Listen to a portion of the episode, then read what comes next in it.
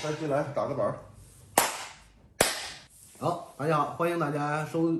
收收看收看屠龙学院，我是柱子。我是老关，我是袋鼠，好，这是我们第一期视频节目啊，好像别的播客类的节目都是粉丝过十万之后，然后平台会给一个小奖状是吧？但是我们经历了两年的努力，好像离那十万还稍微有点距离，所以我们就打算自己鼓励一下自己啊， 在粉丝过一万的时候，就先录一个视频，按照网红界的那国际惯例来讲，是应该念听友留言的，但是我们想了想，我们是准备挖坟念留言，嗯，念一念我们当年拉第一个电影的下面，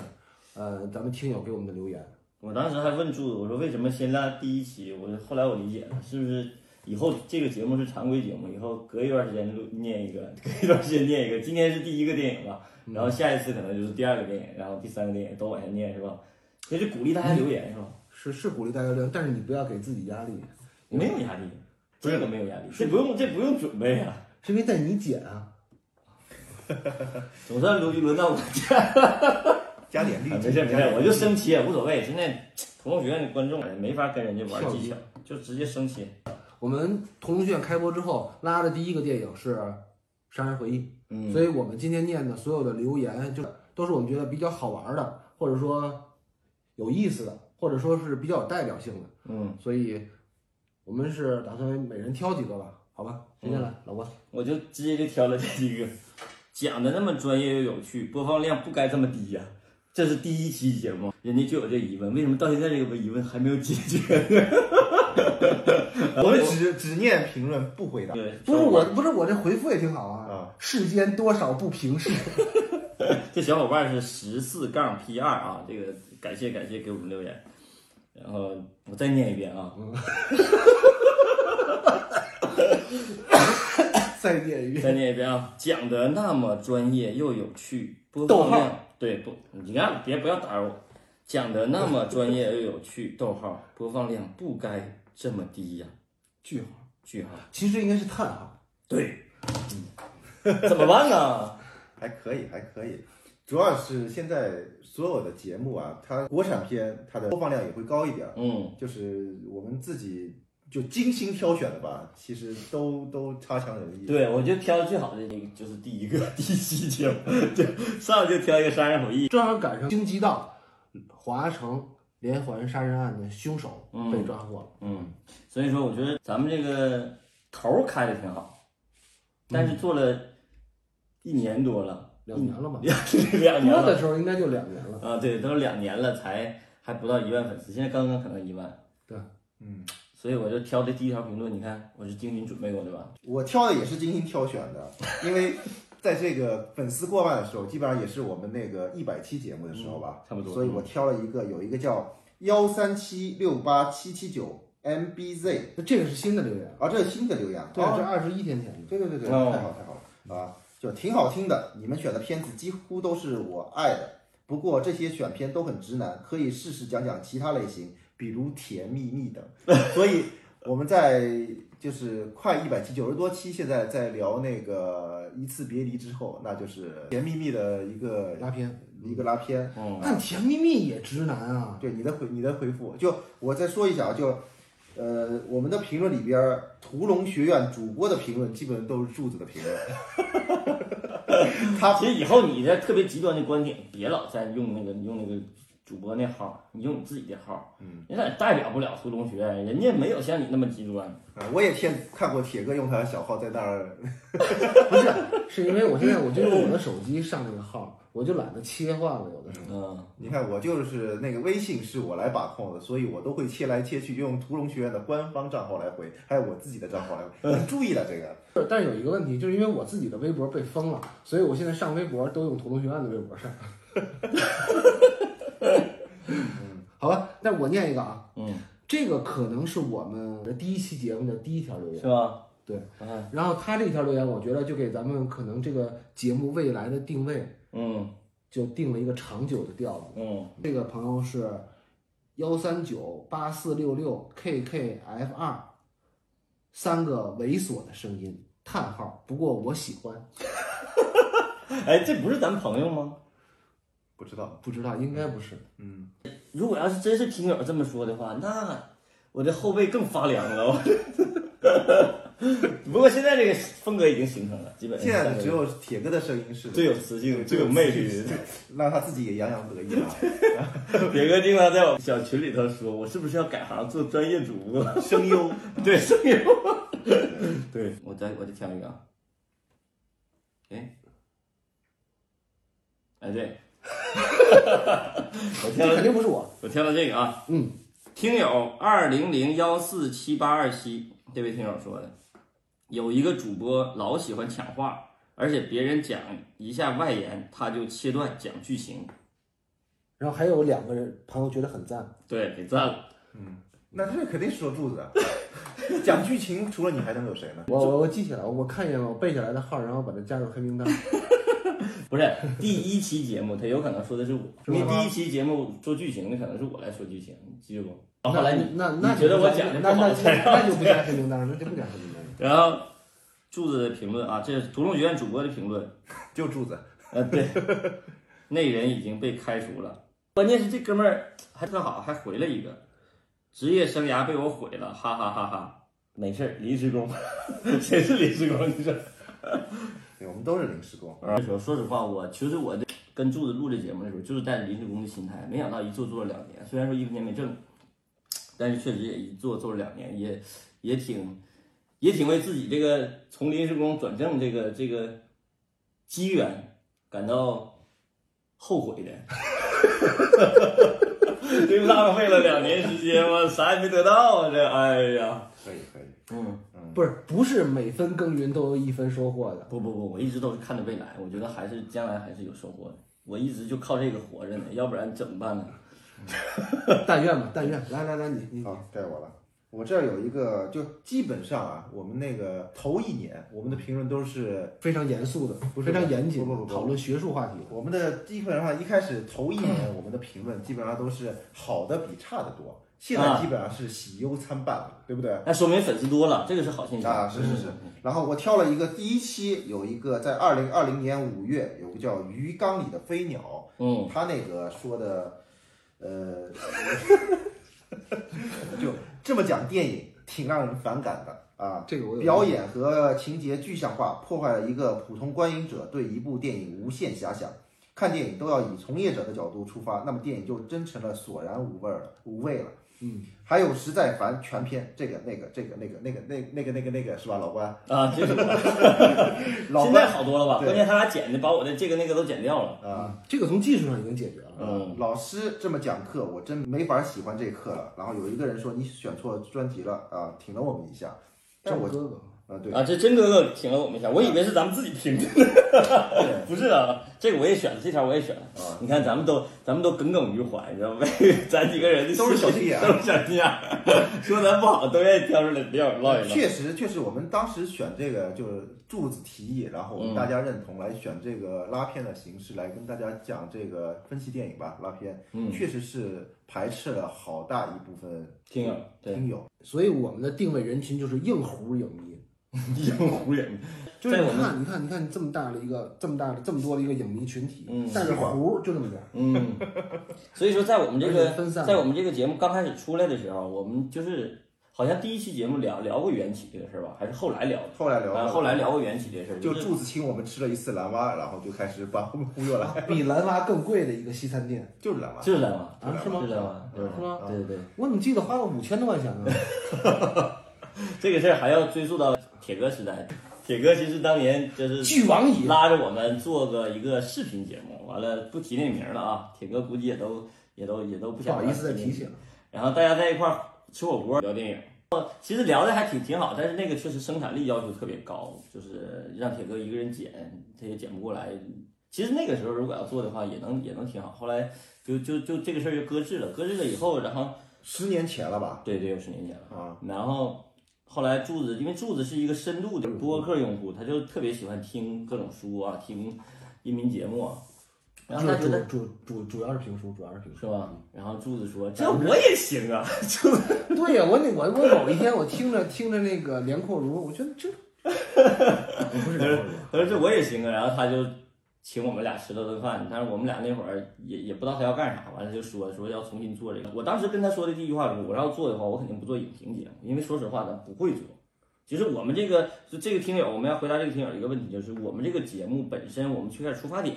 并不是要做一个影评节目，我们想做一个就是大言不惭的说吧，想还是想做一个相对来讲比较学术的一个拉片节目，就是特别像是我们在课堂上学习的时候，大家在一块儿交流一个电影。那个过程。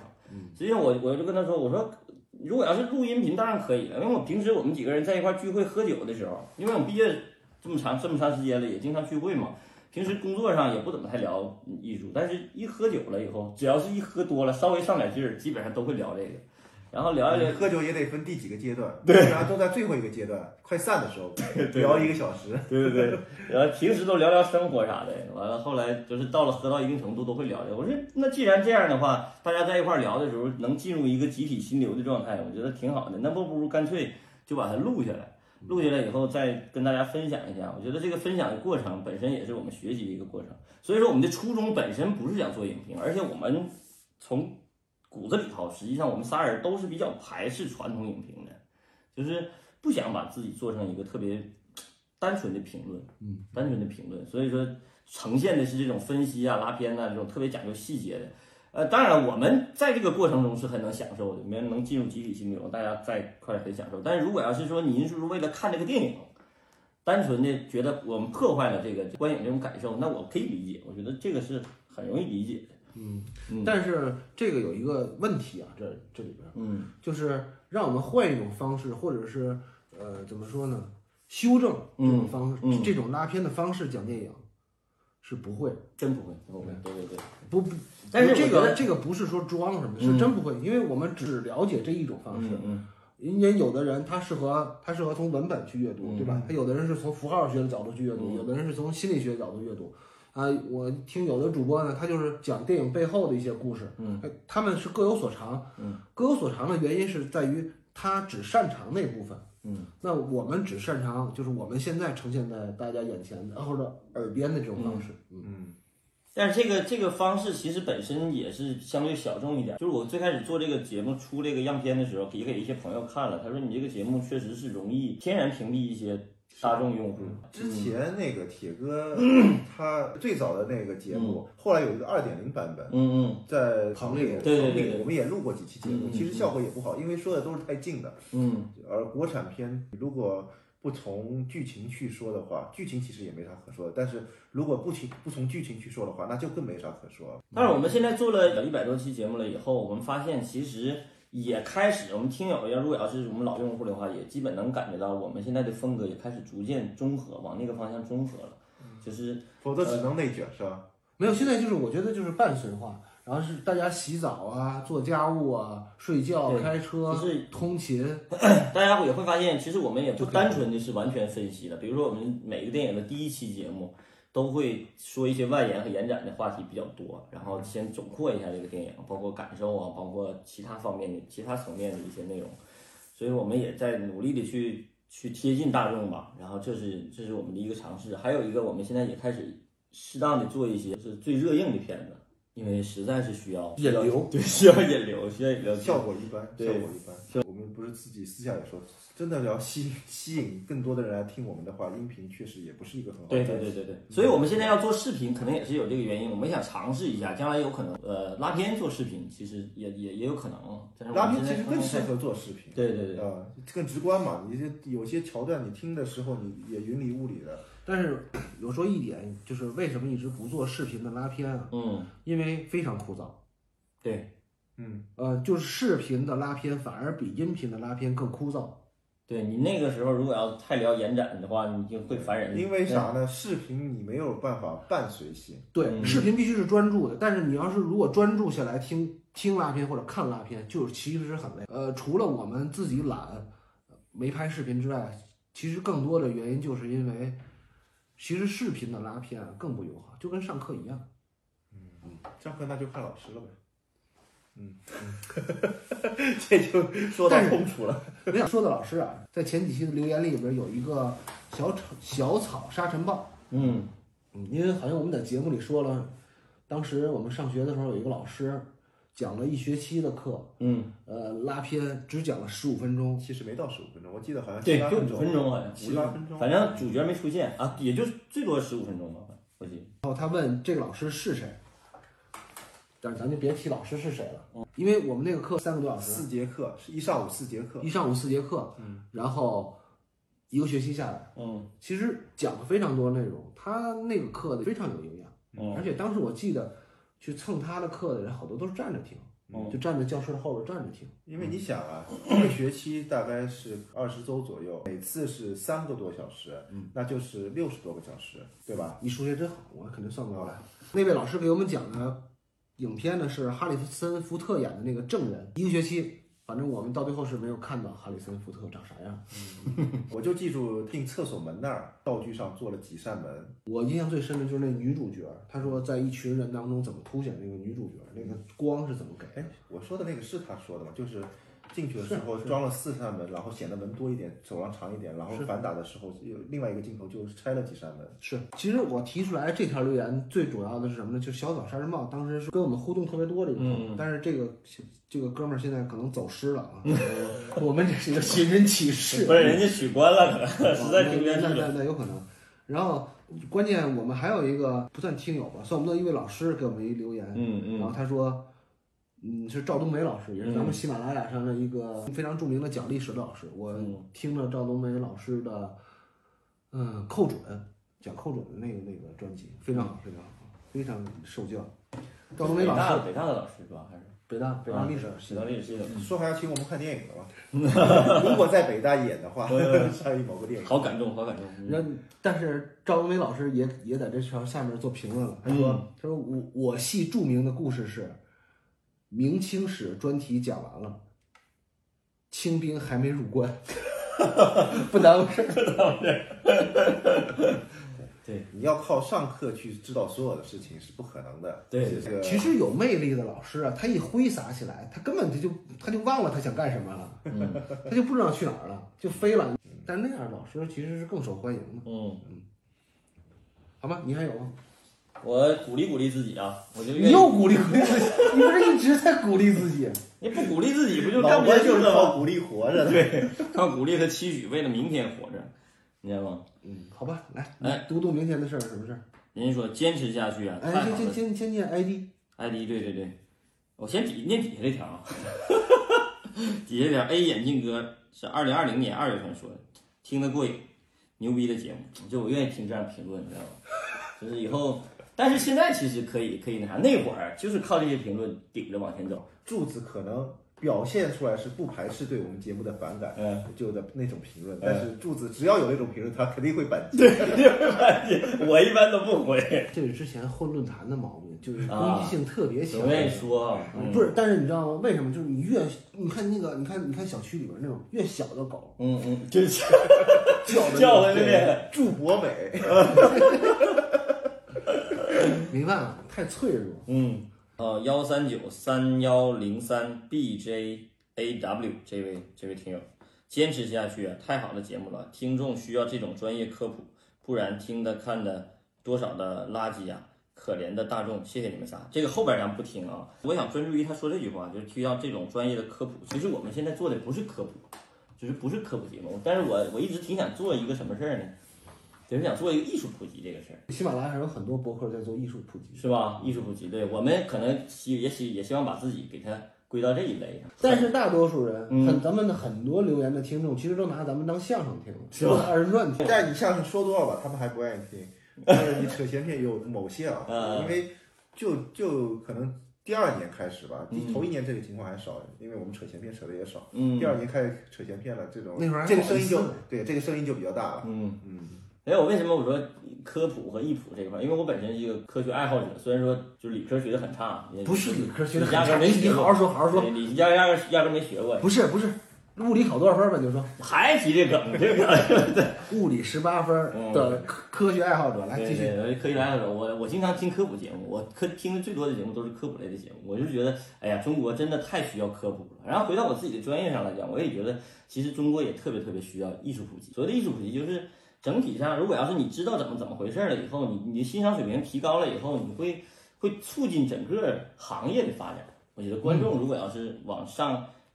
提一点的话，你整个行业的发展也会跟着往上走，就跟科学似的。你跟大家如果都有科学精神的话，你整个社会的认知水平能力会提提高提高一大块。真正中国缺少的不是所谓的艺术教育，而是通识类的东西。我觉得我们能把这个通识类的东西能给它讲稍微明白一点，没有那么高的门槛儿，让这个艺术这件事儿离大家近一点儿，然后有兴趣多去关注，然后知道怎么怎么看、怎么了解。我觉得这个事儿是是一件挺有意义的事儿，我就觉得挺有意义的事儿。所以我我这条评论就是虽然说夸奖我们，我这开玩笑，但是我觉得这这句话说的挺好的。我们想做一个这个这个普及这个这个工作。很好，发现你的宏宏观志愿吧。嗯嗯这个时间快到了，快了。没有了，我说完了。我我能说这个吗？对对对对对对，这这个这个昨天我还这这个昨天我还在评论里说呢，来来你念吧。对，那个因为刚才我之前提了柱柱国美的那个属性啊， 但是在头一年，其实柱子还是比较隐忍。在伪装自己，然后有一个叫胖侄儿的啊，也是我们的一个老听友，老听友时间比较长了。但这个不要脸， 然后我也挑了，不是他一开始挑毛病，现在听得有来道去儿了。对，这是哎由这个不是咱黑朋友吗？不是啊，我以为是咱朋友这。是由黑转粉的一个人。 这个是吧？胖侄儿在二零二零年六月份说的啊，嗯就天津那个同学是三个人中最说不清楚又自认特聪呃特明白的。然后这时候，屠龙学院主播（括弧柱子）（括弧完了）点了三个赞。天津那个，咱仨谁天津的？但是我记仇，我到现在我都记得他，因为他的头像。回去我回去查查他付费没付费，他要没付费我就给直接拉黑名单里。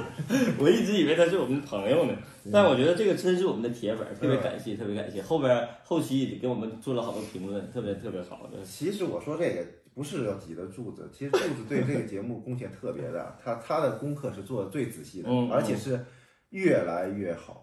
就就从哪个开始啊？柱子开始是在节目里边说贯口了，我就觉得特别好， 是吧？最最最近这两天不行，呃，最近这两天事儿太多了。我念完了挑选的评论，你还念？再来一个？因为有一条评论是最新的嘛，嗯所以我就想念念这两条评论，因为他们都提到了咱们当时咱们在《杀人回忆》这部电影里边，呃，刑讯逼供白光浩的那个段落，嗯，嗯是不是？嗯，嗯，哎，是是刑讯逼供逼供白光浩还是西？猥琐男不是吧？不是还还是那个红红裤衩红红红裤衩儿那时候嗯然后其中有一个锅炉工，嗯我当时好像我是提的问题是，我不太明白他为什么要这么拍。嗯自从播完了那期节目之后，有很多朋友都留言，就针对嗯锅炉工为什么会出现一个平白无故的锅炉工的嗯，这事儿嗯做评论。但是我现我现在想起来，啊我也正自己，嗯，是不是删掉了？这也有可能。嗯但是因为咱们不太了解具体的情况嘛，我觉得有几个朋友说的还挺有道理的。嗯，咱们就针对锅炉工这个事儿念我认为比较有道理的两条评论。第一条是这位听友叫红塔山七七七，锅炉工进来代表对于刑讯逼供这种违法行为，大家已经习以为常、见怪不怪了，觉得都很正常，警察也不避讳，侧面表现了韩国社会当时的不正常。呃也是社会发生这样众多冤案的土壤。嗯，有道理我觉得他说这个也非常有道理。嗯，还有一条评论就是最近的一个听友，他这个，ID 这个 ID T 二 G T 七勾 W O G L Y 六 W 九二幺四 P W N，会不会是一串密码啊？这是核发射密码，这么复杂。这是一个新听友啊，他说看电影的时候，我觉得锅炉工是嫌疑人，嗯他跟每个办案警察都曾近距离接触过，但没有人意识到他的存在。或许在镜头出现前，他就以这种方式到过审讯室，所以在后面的案子里，红衣服不再是受害者的典型标志了。第一个嫌疑人被追赶时说过“好热”，会不会也是暗示凶手的工作和锅炉有关？这个他说“好热”，这个应该是白光浩。嗯白光浩说好热，有可能是跟锅炉有关，但是也有可能跟那是那个白光浩自己那个烫伤有关。啊嗯，童年阴影。这个听友先姑且不论他说的这个是不是符合这个电影，嗯但其实咱们想想，如果说在《杀人回忆》里边，像他说的是有这么一条暗线的锅炉工线，嗯也是非常牛逼的。对，我就觉得我看完这个以后，我突然想到了一个同人文那种写法，嗯就是当有一个电影出来以后，你从一个点散发出一个新的故事线，这是一个特别好的一个一个练习。就是对，你把其这个实其人实这个我觉得无无论对错，因为对这是对他对的感受嘛，对对对他的对感受，而且是能够逻辑自洽的，我觉得就挺这好。完全可以做出一个新的戏，就按照他这个思路，按照新的新，嗯或者是构建出一个新的这种《连环杀手》的这种故事。这个思路其实对创作也有也有帮助，也挺好的。看进去了，说明。嗯嗯，好了，那我们今儿的视频就先到这儿，然后在接下来的时间里，咱们可以每过一段时间，我们都针对于某一个电影，嗯，然后我们可以念一下那个电影下面当时拉片之后大家所给我们留的评论，对然后用视频的方式跟大家交流。嗯，好吧要不要也用音频的方式再来一遍呢？音频不也可以放到里边儿吧？对，可以，可以放到里边儿啊。然后我们这个也是一个尝试，不一定多么好，所以说我们会不断改进，希望大家谅解。嗯，好吧，嗯，那今儿的节目就先到这儿，咱们下期见，拜拜。好拜拜嗯拜拜挺好，挺好，挺好，挺好，挺好，挺好。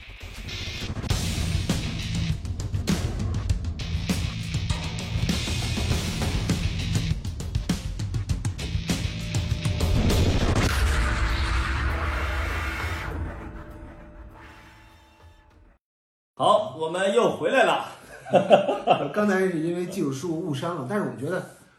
嗯，我们就不再补了。那个对，不补了，完了，反正也没多少。我们音频节目保留了全部的那个内容。感谢大家，感谢大家。啊，嗯，嗯，咱们下次视频节目再见，拜拜。好，拜拜。